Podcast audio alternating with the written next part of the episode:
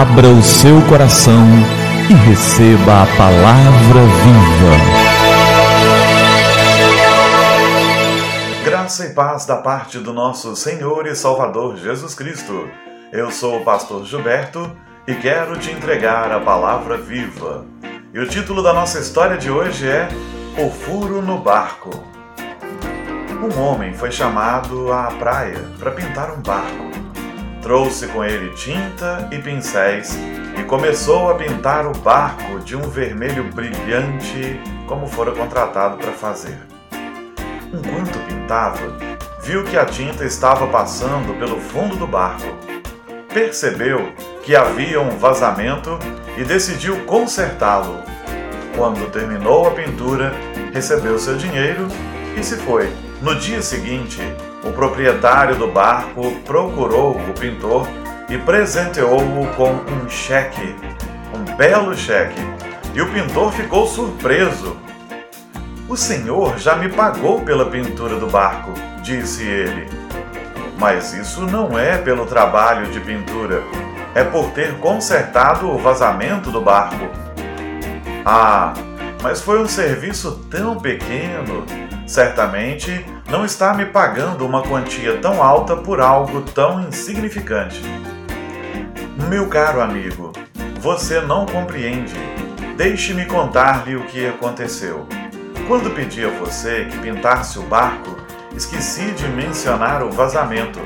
Quando o barco secou, meus filhos o pegaram e saíram para uma pescaria. Eu não estava em casa naquele momento. Quando voltei e notei que haviam saído com o barco, fiquei desesperado, pois lembrei-me que o barco tinha um furo. Imagine o meu alívio e alegria quando os vi retornando sãos e salvos. Então, examinei o barco e constatei que você o havia consertado. Percebe agora o que fez? Salvou a vida de meus filhos. Não tenho dinheiro suficiente para pagar a sua pequena, boa ação.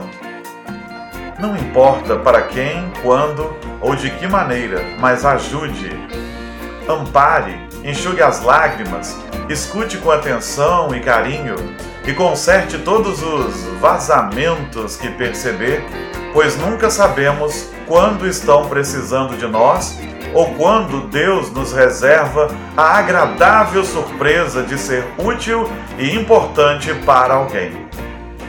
A Bíblia diz em Colossenses capítulo 3, versos 23 e 24 o seguinte: Tudo quanto fizerdes, fazei-o de todo o coração, como para o Senhor e não para homens, cientes de que recebereis do Senhor a recompensa da herança. A Cristo o Senhor é que estais servindo.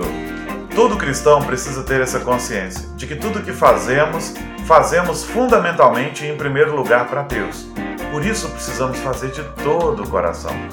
Às vezes, as pessoas para as quais fazemos alguma coisa é, não são tão gentis com a gente. A gente às vezes pensa que elas não merecem todo o nosso trabalho, mas você faz principalmente e em primeiro lugar para o Senhor. Então faça bem feito. Às vezes você pode colocar no coração a ideia de que um patrão, um chefe, um supervisor, o que quer que seja, não é tão bom assim com você, ou a empresa não o é.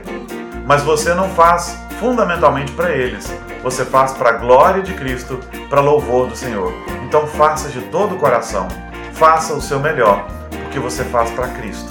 Além disso, te abençoar, abençoa os outros e pode trazer de fato muitos benefícios inesperados. Então, que Deus nos abençoe em nome de Jesus. Vamos orar? É tempo de falar com o Senhor do universo. Pai querido, obrigado pela tua graça e amor. Obrigado pelo privilégio de ouvirmos a tua palavra e histórias que nos edificam. Que cada um de nós possa fazer o seu melhor, sabendo que fundamentalmente fazemos para o Senhor. Que tudo o que fazemos seja para a tua honra. Que tudo o que fazemos seja para a tua glória. Que tudo o que fazemos seja para o teu louvor. E que possamos viver uma vida digna, Deus querido. Ainda que, que se estivéssemos cercados de toda a indignidade desse mundo, que ainda assim façamos o nosso melhor. Pai querido, muito obrigado. porque o Senhor nos dá o privilégio de servi-lo com as pequenas, entre aspas, com as pequenas coisas que fazemos. Nós oramos agradecidos em teu nome, Jesus. Amém. Amém. E que a palavra viva transborde em seu coração.